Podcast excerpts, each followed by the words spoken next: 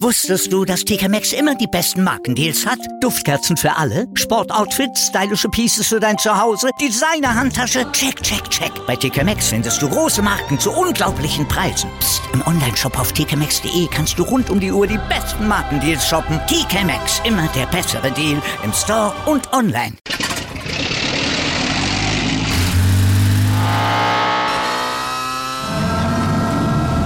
Von 0 auf 100.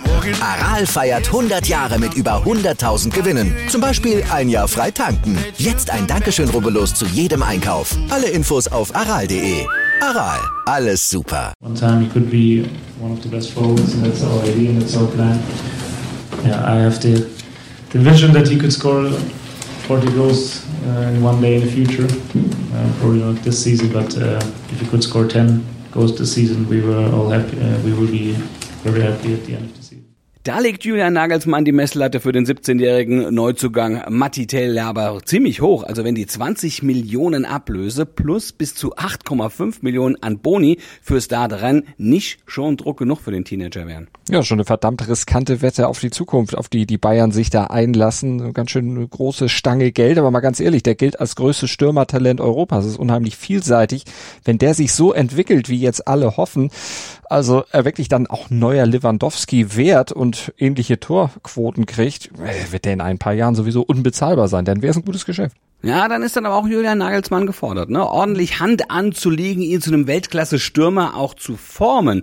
Da lastet ja auch viel Druck dann auch auf dem Trainer. Denn Thiel steht trotz, also aller Vorschusslorbeeren natürlich noch am Anfang, ne? Hat bisher erst sieben Spiele in Frankreich bestritten. Da sollten die Beteiligten mit Ruhe und vor allem auch mit Bedacht rangehen. Genau, und natürlich die Medien auch. Also nicht zu viel Druck aufbauen wie bei Yusufa Mukuko vom BVB. Der stagnierte ja nach gutem Beginn dann doch relativ schnell. Ist völlig normal beim Teenager. Also in den äh, Altersklassen äh, das ist klar, dass da auch die Entwicklung nicht komplett linear nach oben geht. Aber bei Jamal Musiala zum Beispiel, da funktioniert das ja auch bei den Bayern bisher sehr gut. Also das mit Tell, das wird eine der spannenden Fragen in den nächsten Wochen, Monaten und Jahren werden. Ja, allerdings, und man muss ja sagen, er hat natürlich auch ein Umfeld, in dem er jetzt dann wahrscheinlich auch entspannter wachsen kann, weil man eben nicht auf ihn als Topstürmer angewiesen ist, sondern weil man ihn vielleicht auch ein kleines bisschen ranziehen kann. Also, es ist die Frage, wie er sich entwickelt, aber das ist ja nicht unsere Frage jetzt heute früh, sondern, Malte, wir haben noch ein paar andere heute, ne? Ja, wir fragen uns, was macht Mut und wo gibt's Verbesserungsbedarf bei den deutschen Frauen vor dem EM-Halbfinale gegen Frankreich am Mittwoch? Wir watschen nochmal die deutsche Leichtathletik ab, haben wir schon zweimal gemacht, können wir aber gerne nochmal machen, weil die haben es tatsächlich verdient. Und ja, wir küren die Gewinner und Verlierer der Tour 2022. Und wir sagen einen schönen guten Morgen zu einer neuen Woche. Stand jetzt im ersten Sportpodcast des Tages. Auch heute werden wir unterstützt vom Sportinformationsdienst vom SED. Ich bin Andreas Wurm. Und ich bin Malte Asmus und wir würden uns freuen, wenn ihr uns liked, besternt, rezensiert und natürlich abonniert und weiter sagt, dass man uns überall hören kann, wo es Podcasts gibt und dass wir der Podcast sind, dessen Newsteil immer dann, wenn was passiert, aktualisiert und auf den Stand jetzt gebracht wird und das auch durchaus mehrmals am Tag. Darüber spricht heute die Sportwelt. Stand jetzt. Die Themen des Tages im ersten Sportpodcast des Tages. Stand, Stand, Stand, Stand. Jetzt. Mit Andreas Worm und Malte Asmus auf meinsportpodcast.de. Analyse. Zwei Tage noch bis zum EM-Halbfinale der deutschen Frauen in England. Mittwoch geht es gegen Frankreich. Die Hürde noch überwinden und ja, dann wird der Traum vom Endspiel im Wembley Stadion Wirklichkeit. Aber klappt das denn auch? Gut, orakeln können wir nicht, aber was macht vor dem EM-Halbfinale gegen Frankreich Mut? Und wo malte es noch Luft nach oben? Ja, also Mut macht da schon einiges. Also taktisch hat sich die deutsche Mannschaft bisher gegen jeden Gegner bestens eingestellt präsentiert. Sie kennen Stand jetzt die Schwachstellen ihrer Gegnerin, bearbeiten die auch unermüdlich und werden am Ende dann dafür auch belohnt. Also Stand jetzt natürlich. Und sie können mit verschiedenen Matchplänen agieren. Das haben sie auch schon gezeigt. Mal tief lauern, wie gegen Spanien oder hochpressen, wie zum Start gegen Dänemark. Also dazu stimmt dann auch der Teamgeist. Da ist niemand beleidigt, wenn die eine oder andere mal draußen sitzt und wenn sie dann reinkommt, dann liefert sie auch ab. Alex Popp zum Beispiel, als sie gefordert war, war, war sie da, obwohl sie erst eigentlich nur Ersatz sein sollte, trifft eigentlich regelmäßig. Die Bank feuert unermüdlich an, das ist toll zu sehen. Ja, und das hilft natürlich der Mannschaft und der, dem Team dann in engeren Situationen, wie die Anfangsphase gegen Österreich ja auch gezeigt hat. Die musste ja erstmal überstanden werden, um dann am Ende doch eine stabile Leistung abzuliefern. Mhm, interessant ist das und, und insgesamt ist es auch imposant, was die deutsche Mannschaft da auch liefert. Ne? Aber hm. sie hat auch Schwächen. Bei der Defensive muss man zum Beispiel anpacken. Die äh, deutsche Kette rückt manchmal doch sehr hoch auf.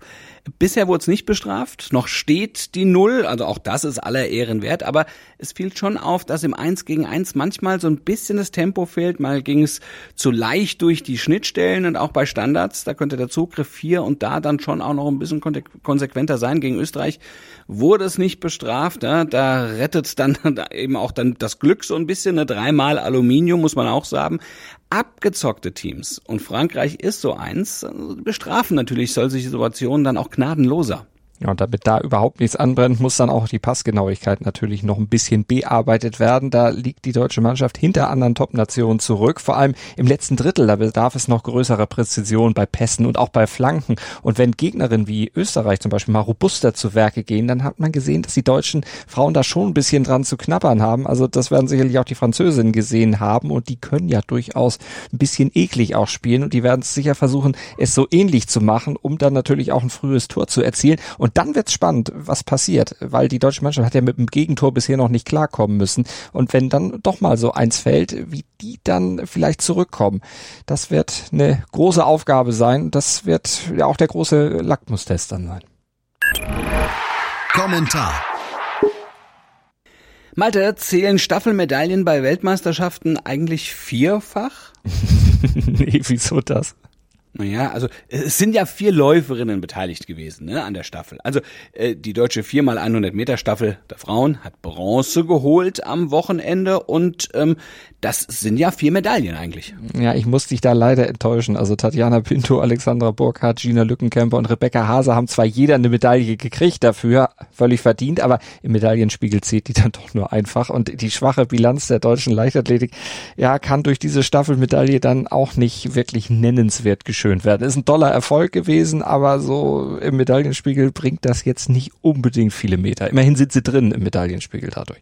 Ja, ich wollte es ja wenigstens mal versucht haben, um das so ein bisschen abzufedern. Aber das kann natürlich nicht darüber hinwegtäuschen, dass die deutsche Leichtathletik bei dieser Weltmeisterschaft endgültig abgehängt wurde. Ne? Und es bleiben einfach unfassbar viele Fragen zu klären. Ja klar, genau. Zum Beispiel die, warum fehlten äh, viele Leistungsträger verletzt? Wie kann das sein? Warum gelang es so wenigen Athletinnen und Athleten im richtigen Moment eine Topleistung abzurufen? Warum durften so viele Athletinnen und Athleten mit, bei denen klar war, die reißen sowieso nichts. Und warum gelingt vielen erfolgreichen Nachwuchsathleten dieser Sprung nicht zu den ganz Großen? Woran hapert's da? Ja, also daran sollte der Deutsche Leichtathletikverband schnell arbeiten und sie müssen einfach auf diese Fragen Antworten finden und dann natürlich die richtigen Schlüsse daraus ziehen. Ja, sonst verkommt die Leichtathletik in Deutschland, die ja eigentlich auch schon eine große Geschichte hat, ganz schnell zu einer kompletten Nischensportart. Auf dem besten Weg dahin sind sie im Moment. Heute in der Sportgeschichte. Am 25. Juli 1908 fand in London das olympische Finale über 400 Meter statt, mit nur einem einzigen Läufer, der hieß Wyndham Halswell, kam aus Schottland und gewann am Ende in 50 Sekunden. Malte, warum liefen der alleine? Ja, das lag daran, dass das eigentliche Rennen zwei Tage zuvor annulliert werden musste, denn in dem Rennen, da hatte Herzwells US-Konkurrent John Carpenter ihn, ja, den Rivalen also regelrecht von der Strecke gedrängt oder das zumindest versucht und hat sich dann einen Vorteil erarbeitet und war als erster ins Ziel gekommen. Äh, damals wurde ja noch nicht in Bahnen gestartet, sondern der Ami meinte, da gilt das Recht des Stärkeren und wer dann eben sich durchsetzt, der hat am Ende tatsächlich gewonnen mit allen Mitteln, aber so war es dann nicht. Äh, Carpenter wurde disqualifiziert. Naja, das Kuriose dabei ist aber, in den USA, wo Carpenter herkam, wäre dieses Drängeln von der Strecke erlaubt gewesen. Aber hier galten britische Rennregeln. Die sagten, Fairplay geht vor.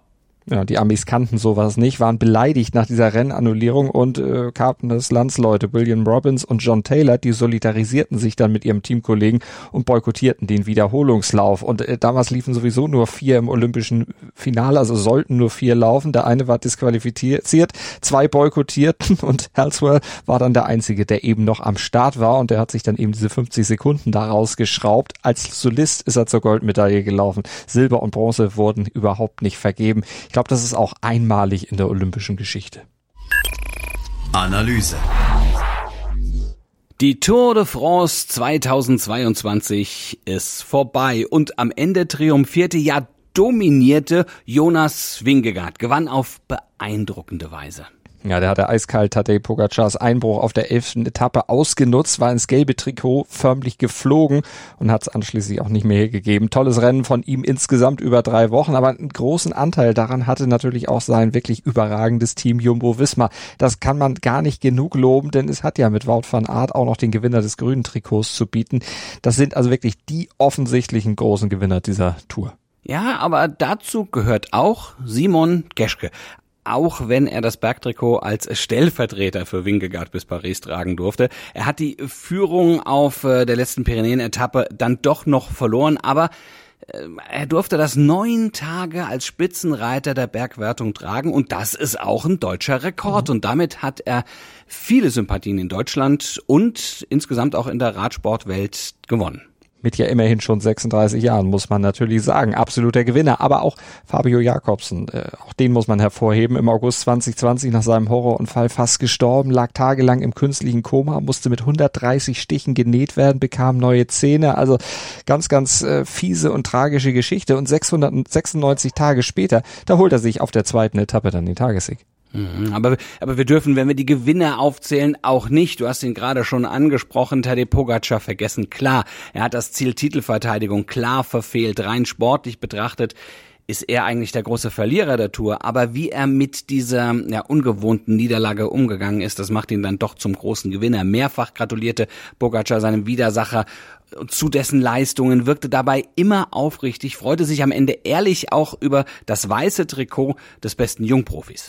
Und trotz zweier gelber Trikots, die er schon nach Paris getragen hat, ist das eben auch nochmal mhm. eine große Auszeichnung. Und der ist ja auch erst 23, von daher auch gerade noch für diese Kategorie Teilnahme berechtigt. Verlierer gab es aber natürlich auch, Bora Hans Grohe zum Beispiel, denn die haben ihre ehrgeizigen Ziele klar verpasst. Kapitän Alexander Vlasov, der sollte ja im Idealfall das Podium von Paris erreichen.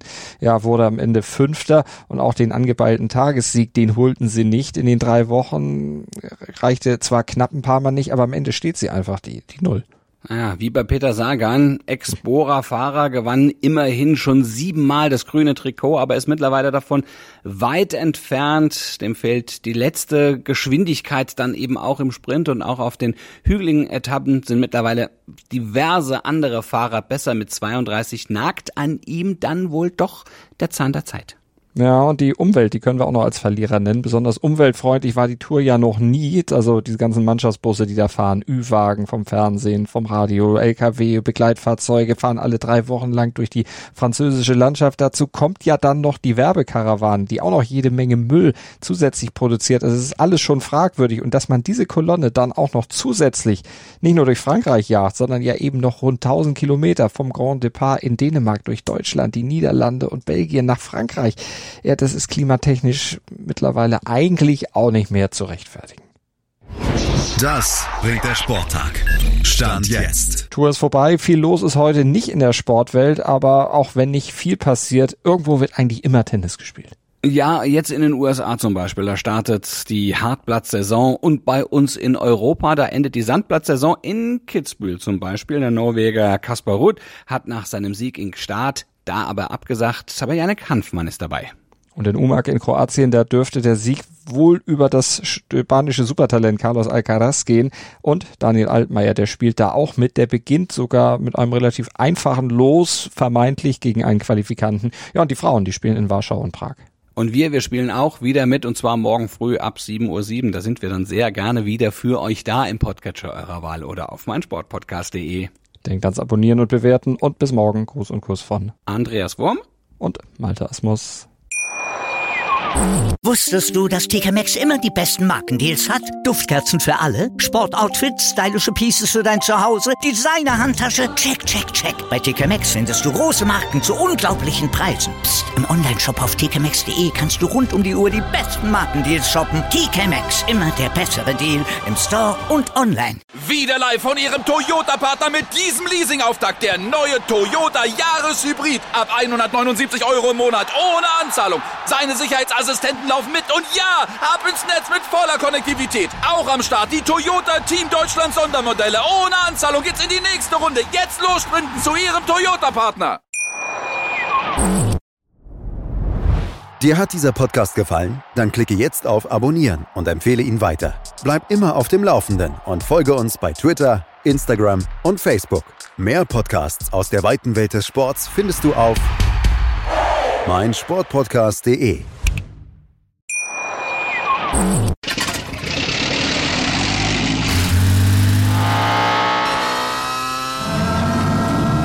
Von 0 auf 100. Aral feiert 100 Jahre mit über 100.000 Gewinnen. Zum Beispiel ein Jahr frei tanken. Jetzt ein Dankeschön, rubbellos zu jedem Einkauf. Alle Infos auf aral.de. Aral, alles super.